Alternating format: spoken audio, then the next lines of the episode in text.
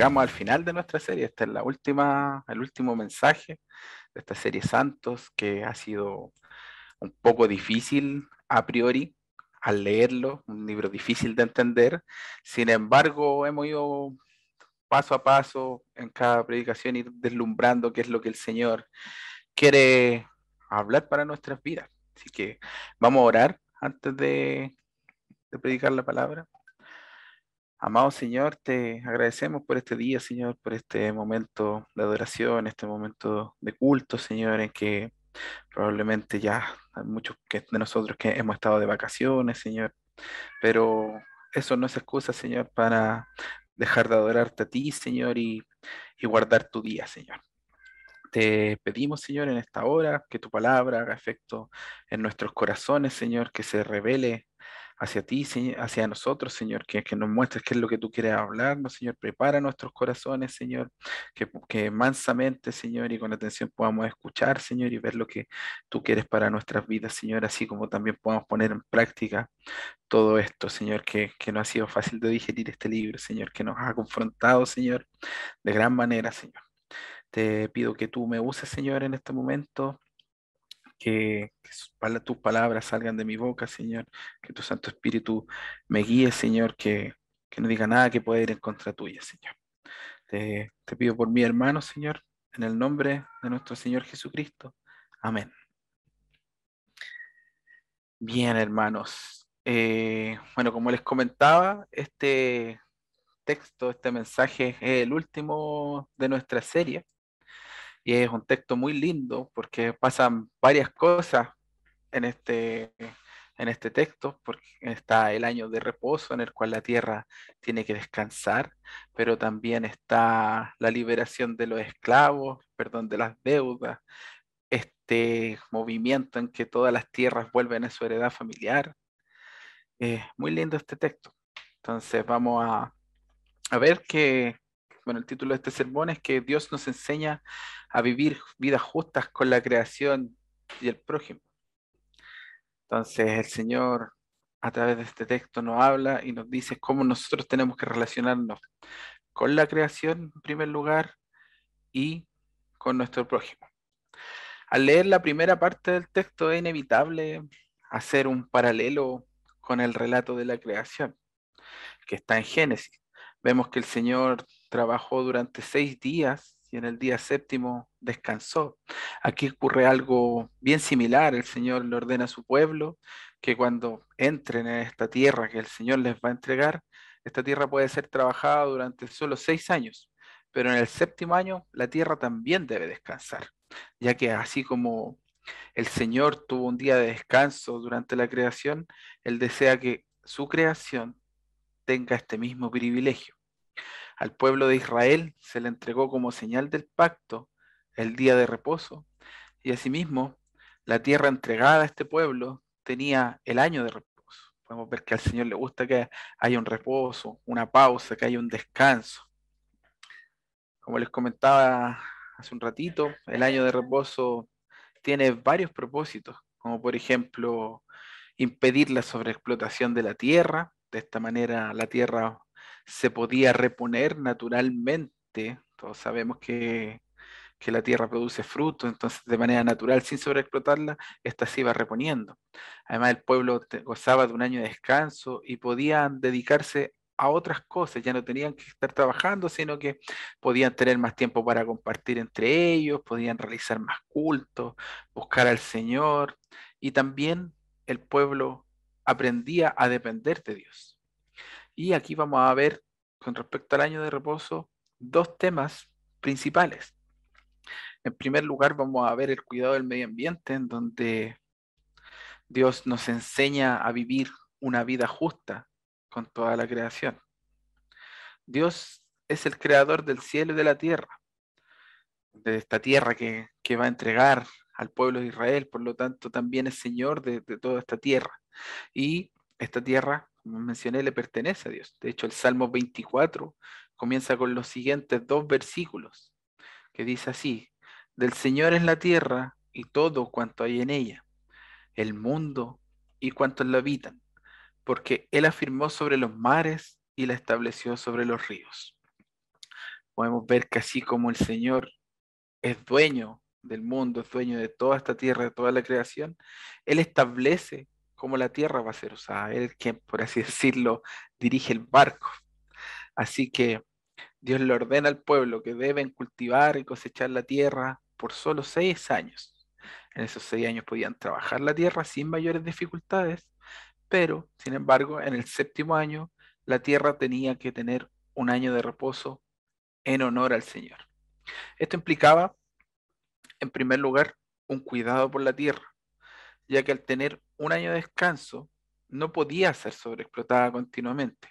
Y gracias a este descanso, como mencioné en un inicio, la tierra naturalmente podía reponer sus recursos, se evitaba la desertificación del terreno, ya que cuando ocurre una sobreexplotación de los recursos naturales, la tierra va perdiendo sus nutrientes, va empeorando la calidad del agua que está bajo de ella, el agua subterránea, y también ocurre un gran riesgo de sequía. Entonces, finalmente, cuando hay una sobreexplotación, el terreno se vuelve desértico, se desertifica. Y esto impacta directamente con toda la flora y fauna del lugar en donde está explotándose esta tierra. Vemos que el Señor en su sabiduría, al impedir la sobreexplotación de la tierra, nos enseña que tenemos que tener un trato justo con toda la creación. Además, con el año de reposo, no solo se ve beneficiada la tierra, el terreno que está descansando, sino que también se ven beneficiados quienes habitan esta tierra, ya que al no haber un agotamiento de los recursos naturales en un corto plazo, podemos ver que en el largo plazo las futuras generaciones podían disfrutar de todas las bendiciones de la tierra que, le iba que Dios le iba a entregar. Entonces, quienes venían después de generación en generación también iban a poder disfrutar de estos beneficios de la tierra y no solo unos pocos en un corto periodo iban a, tener todos estos beneficios. Actualmente vivimos en una sociedad que año a año consume más y más en tiempo en que se abusan de los recursos naturales que el Señor nos entrega mediante la tierra. Hoy Solo hoy para nuestro consumo se explotan violentamente la flora, la fauna, se usan los terrenos para la plantación de monocultivos sin descanso, que en pocos años la tierra se ve degradada cabalmente. De hecho, en nuestro país tenemos un ejemplo súper claro de esto, como es el cultivo a gran escala de la palta, la sandía, y los melones y, varios frutos en general, pero principalmente la palta, la sandía y los melones nos han llevado a grandes problemas con respecto al agua. Producto de hoy tenemos una laguna de, de aculeo totalmente seca que se secó y, y hubo, hubo que llenarla artificialmente con camiones de agua, siendo que antes esta laguna la gente iba, se bañaba y ahora está totalmente seca. Y por otro lado, la palta, que es un fruto tan rico, pero que hace tanto daño al medio ambiente. Pucha, ¿a quién no le gusta la palta? Sin ella no tendríamos estos maravillosos italianos. Y aquí no me refiero a Alessandro Bernardi o a la familia de Abraham Camaggi, sino que a ese completo tan rico que a veces nos gusta comer en la once. La palta hoy en día, producto de su cultivo masivo, tiene a los habitantes de Petorca sin agua, sin uno de los elementos básicos para la vida. Es de común conocimiento que el ser humano puede estar muchos días sin comer, incluso meses, pero sin agua no puede estar más de dos o tres días, si no se muere. Entonces, están pasándola mal las personas de Petorca a causa de esto. La sobreexplotación de los recursos de la tierra es un acto de desobediencia al Señor y termina siendo un acto de egoísmo contra el prójimo. Cuando Dios creó al hombre, al inicio de la creación, lo puso por cabeza de la creación. La tierra y la creación le pertenecen a Dios y Jesucristo es el Señor de ellas. Y nosotros estamos a la cabeza de toda esta creación, por ende vamos a tener que rendir cuentas de, de cómo estamos llevando la creación. Entonces debemos usar sabiamente los recursos y no de manera egoísta. Entonces aquí yo me pregunto cómo estamos hoy en día cuidando esta creación. La creación que, el Señor nos dio y mediante nos puso como cabeza de ella. Si bien hoy en día probablemente ninguno de nosotros, de los que estamos aquí, se dedica a cultivar la tierra, quizás sí hay alguien que, lo hace, pero no así a, gran escala.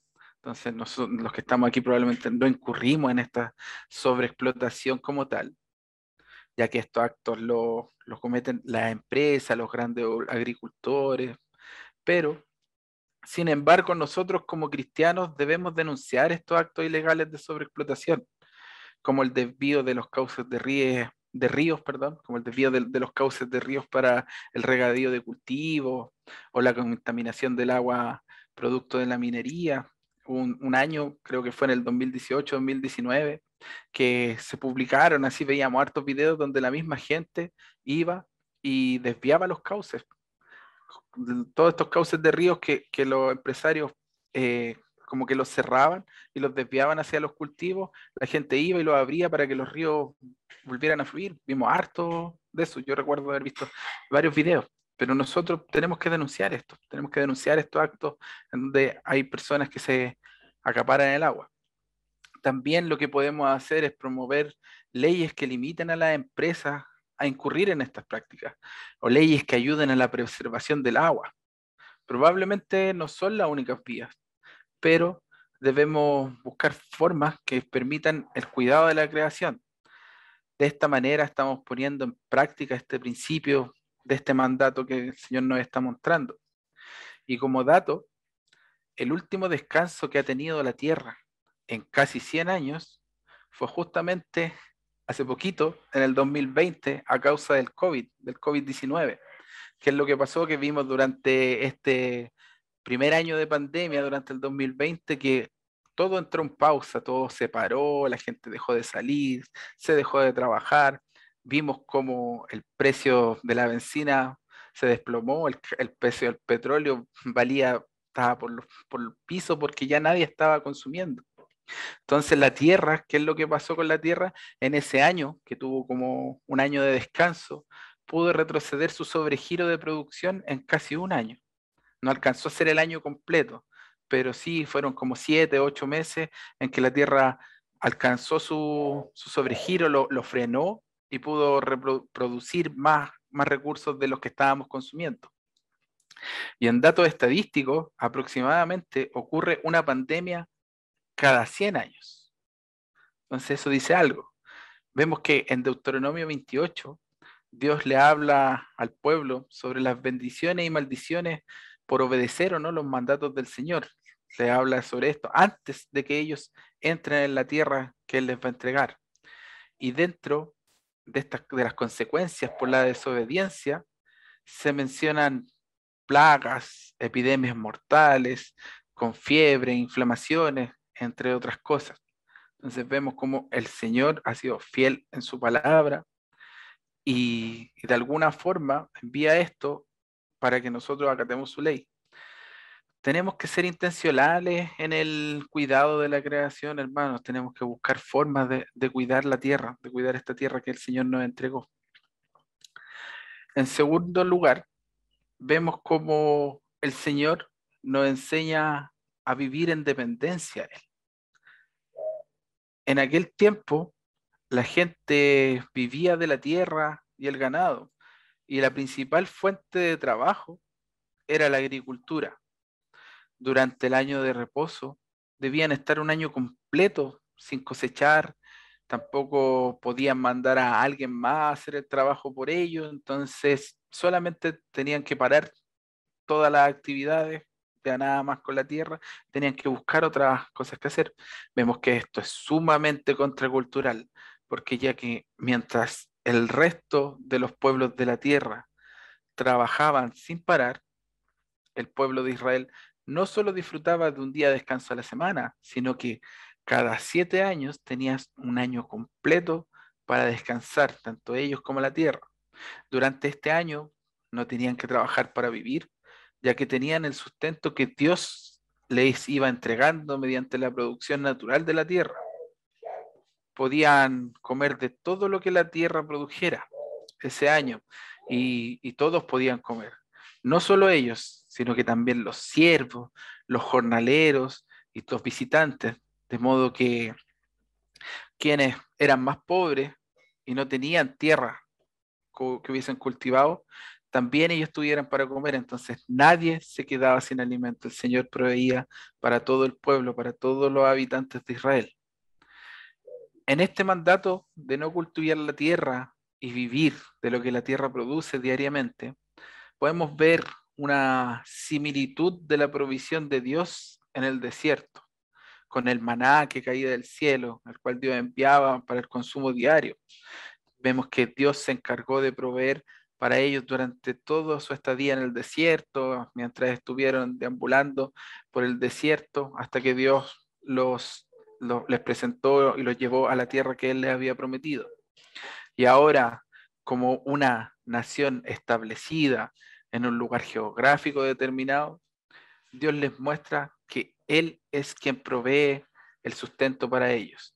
Les provee en primer lugar la tierra donde han, donde han de habitar una tierra, como dice su palabra, donde fluye leche y miel. Y en segundo lugar, también les provee de todos los frutos de la tierra para su sustento. Y ahora, en este año de reposo, los sustenta con provisiones diarias para alimentación de todo el pueblo, donde no tenían que trabajar y acumular para el año siguiente, no tenían que estar almacenando nada. En este año Dios les recordaba al pueblo que dependían absolutamente de Él y no de su propio esfuerzo. Tenían que aprender a descansar en Él. Ellos tenían confiar en el Señor. El verdadero descanso, hermanos, es depender de Dios y dejarlo a Él a cargo. No es dejar de trabajar, sino que poder confiar y depender absolutamente del Señor. Debemos ser como aquellos discípulos que el Señor Jesucristo envió sin dinero, sin alforja, sin bolsa, sin túnica, los mandó a predicar sobre el reino de Dios como ovejas en medio de los lobos. Y ellos, cuando fueron y al poco tiempo después volvieron, llegaron contando todas las cosas que habían hecho. Decían, expulsamos demonios, sanamos enfermos, volvieron gozosos, volvieron como extasiados de todo lo que habían hecho. Fueron sin nada y el Señor les proveyó de todo lo que ellos necesitaban para, para esta experiencia. Y ahí aprendieron a depender de Dios y a confiar en Él. ¿Dónde, hermanos, está hoy nuestra confianza? ¿Confiamos en la provisión de Dios o confiamos en el fruto de nuestro esfuerzo? ¿Qué hacemos frente a la ansiedad de lo que depara el futuro, en tiempos de incertidumbre? Ideamos planes ansiosos y desesperados.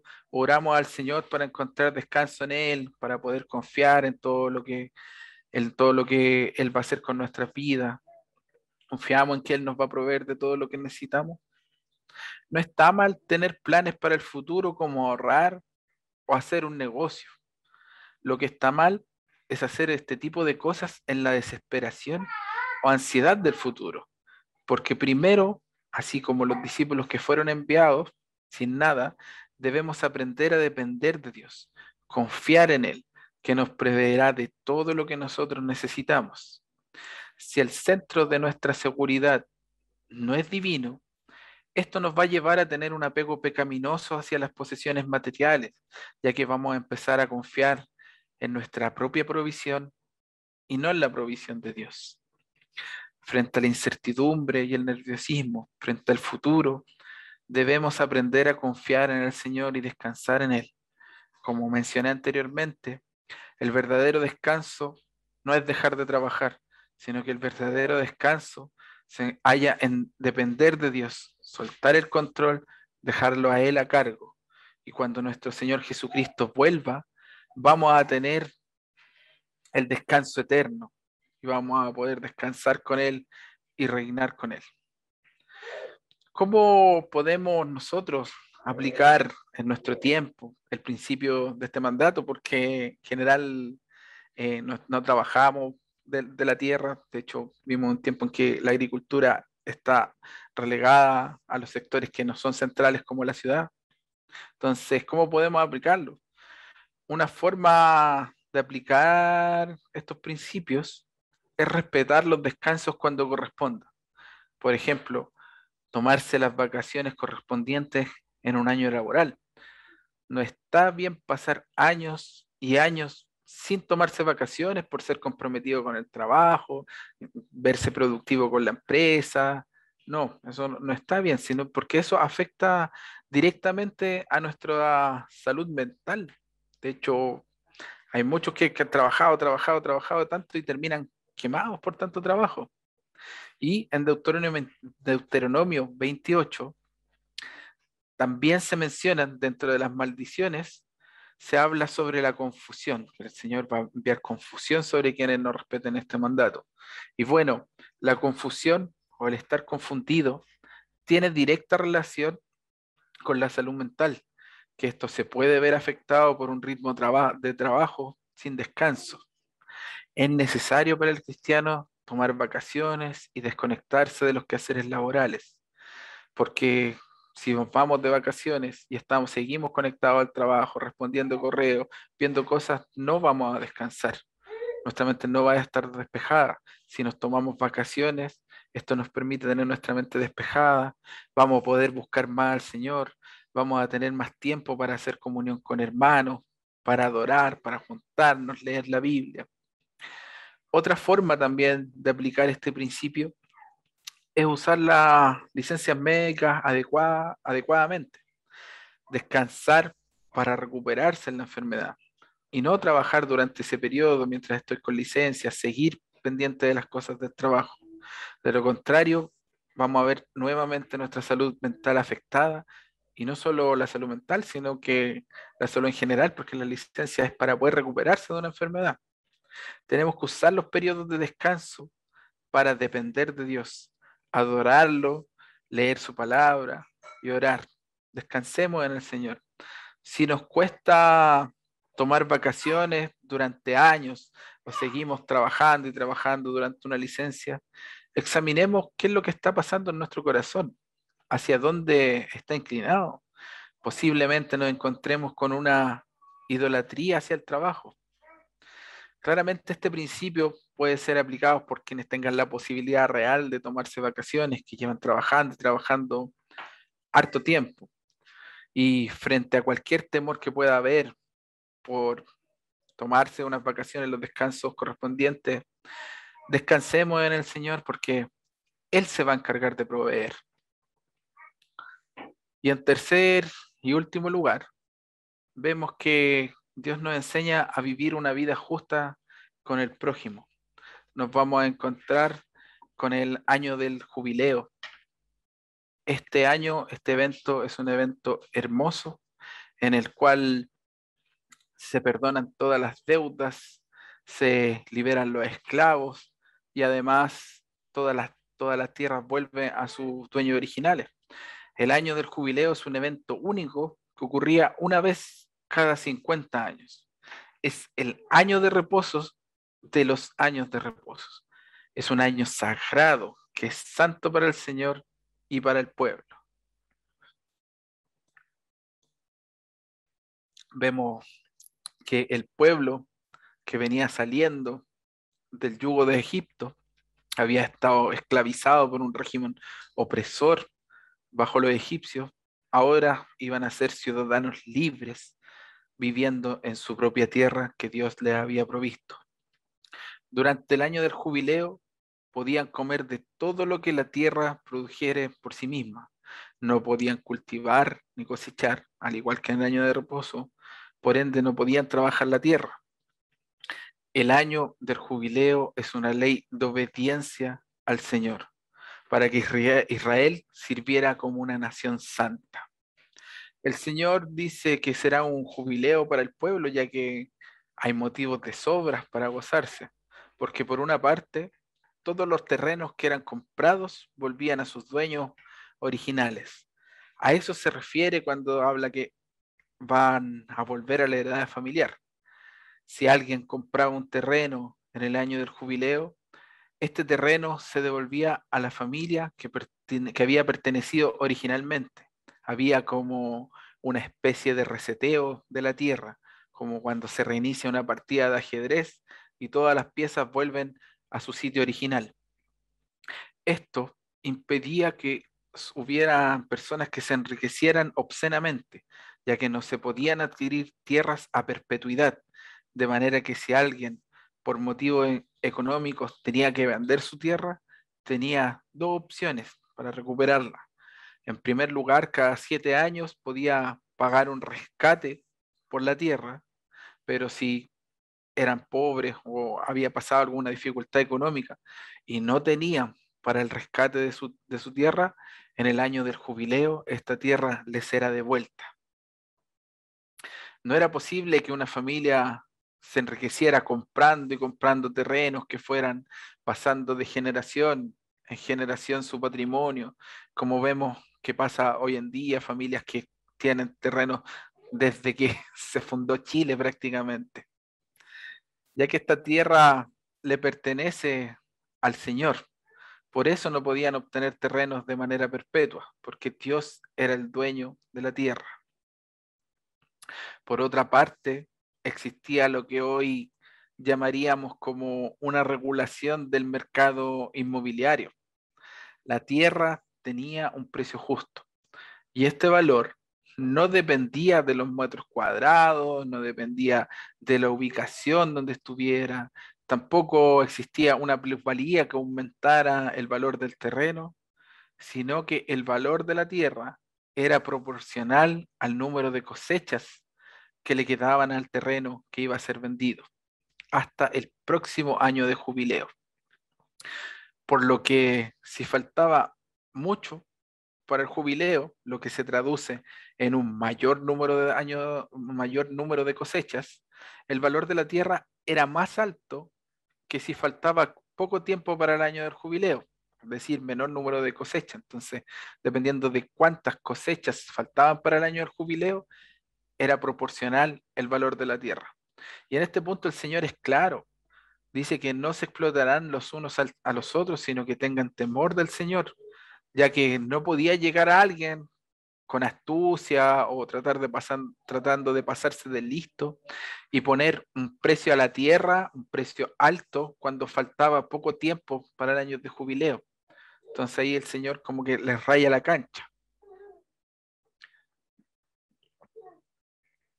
también vemos que en este maravilloso evento se perdonaban todas las deudas que existieran en el pueblo de Israel, ya que el año del jubileo calzaba justo con el perdón de las deudas y la liberación de los esclavos que ocurría cada siete años, como, como podemos observar en Deuteronomio 15.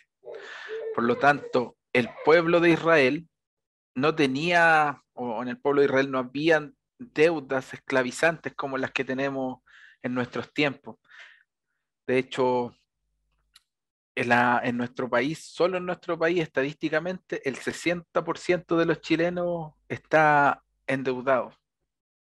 Y en Proverbios 22, 7 dice que los deudores son esclavos de sus acreedores, por lo que la deuda es el sistema de esclavitud moderno en la época en la que nosotros vivimos.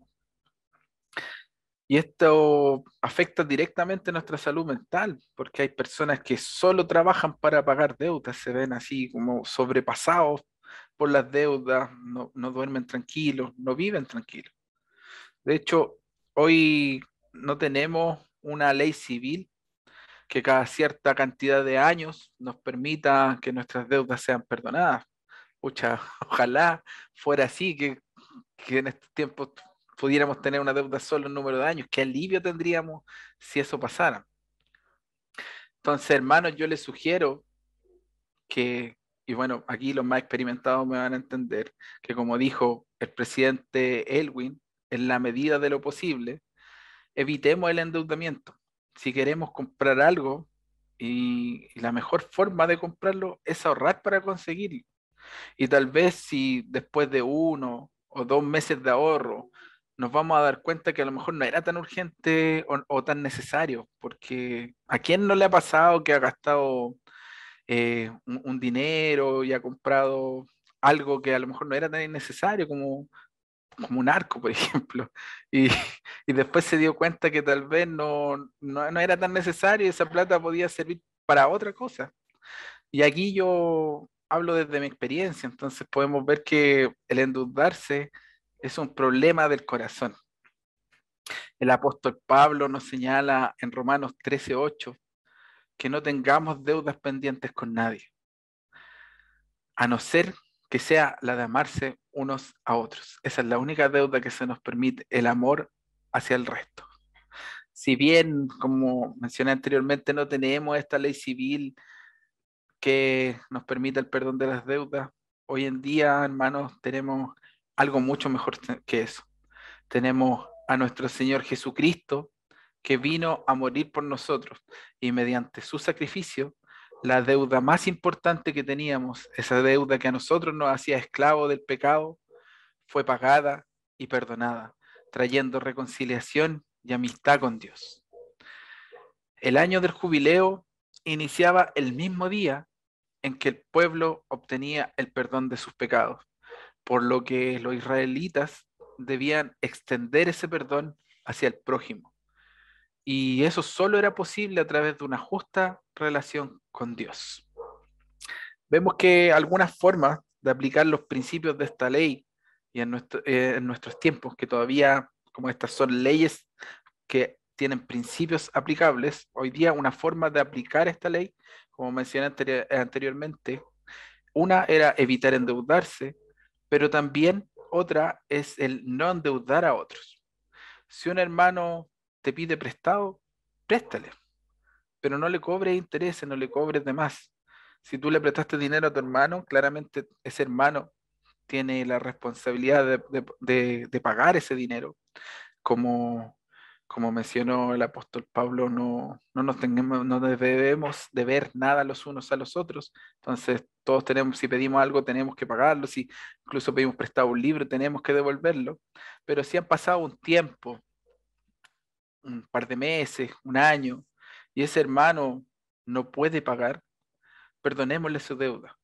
Todos conocemos ese dicho que dice, ese dicho que dice, las cuentas claras conservan la amistad así como también tristemente conocemos la parte negativa de, este dicho, en donde se han destruido relaciones de amistad a causa de una deuda, a causa de un préstamo, un objeto material que prestamos, no solo dinero.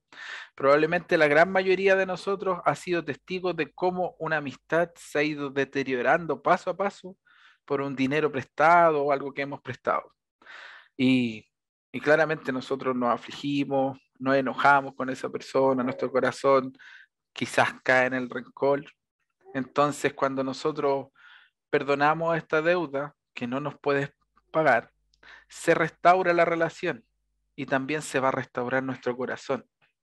No debemos ser como ese siervo despiadado de la parábola que está en Mateo 18, el cual el rey le perdonó la deuda que él no podía pagar, pero este fue después de haber sido perdonado, vio a otro siervo, a otro de sus hermanos, y le cobró a toda costa, siendo que este hermano le debía mucho menos de lo que él debía, sino que tenemos que ser como nuestro Señor Jesucristo, que canceló esa deuda que nosotros no podíamos pagar.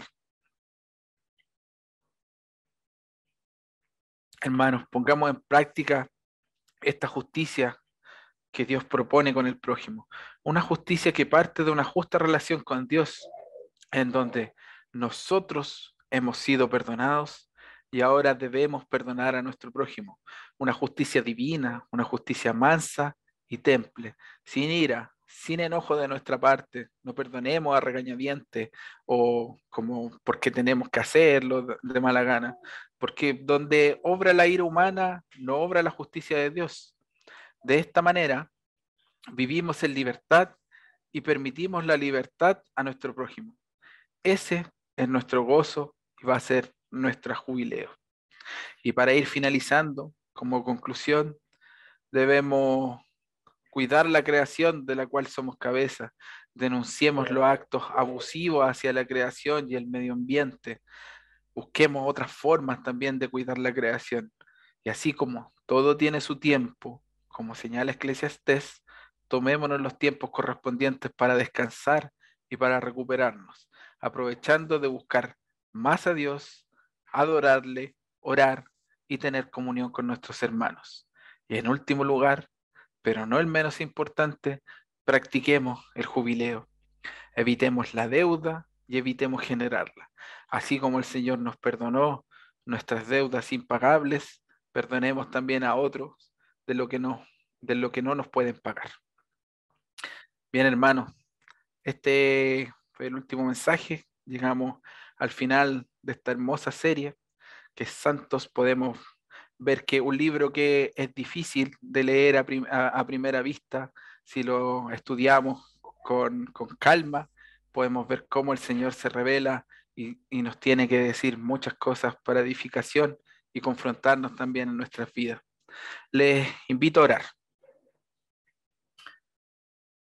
Amado Señor, te agradecemos por este tiempo, Señor, por este tiempo de tu palabra, Señor, donde tú nos has hablado hoy día, Señor. Te pedimos que podamos tener más conciencia, Señor, de, tu sustento, Señor, de esta tierra que nos has entregado, Señor, que podamos cuidarle y podemos hacer eh, cumplir con que nos hayas puesto a cargo de ella como cabeza de la creación, Señor.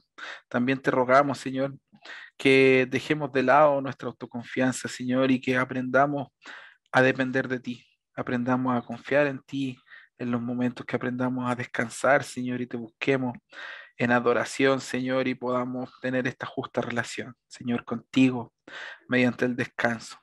También, Señor, te pedimos que tengamos misericordia, porque así como tú nos perdonaste mediante el sacrificio de Cristo, como Cristo vino a morir por nosotros para cancelar la deuda que nosotros teníamos contigo, Señor, también podamos extender ese perdón, extender esa gracia y perdonar a otros, Señor, y poder restaurar relaciones que a lo mejor se han visto deterioradas, Señor. Te pedimos que nos llevemos esta palabra, que la meditemos, Señor, y que podamos la forma de aplicarla, Señor. Gracias por nuestra congregación, por nuestra iglesia, Señor. En el nombre de nuestro amado Señor Jesucristo te lo rogamos. Amén.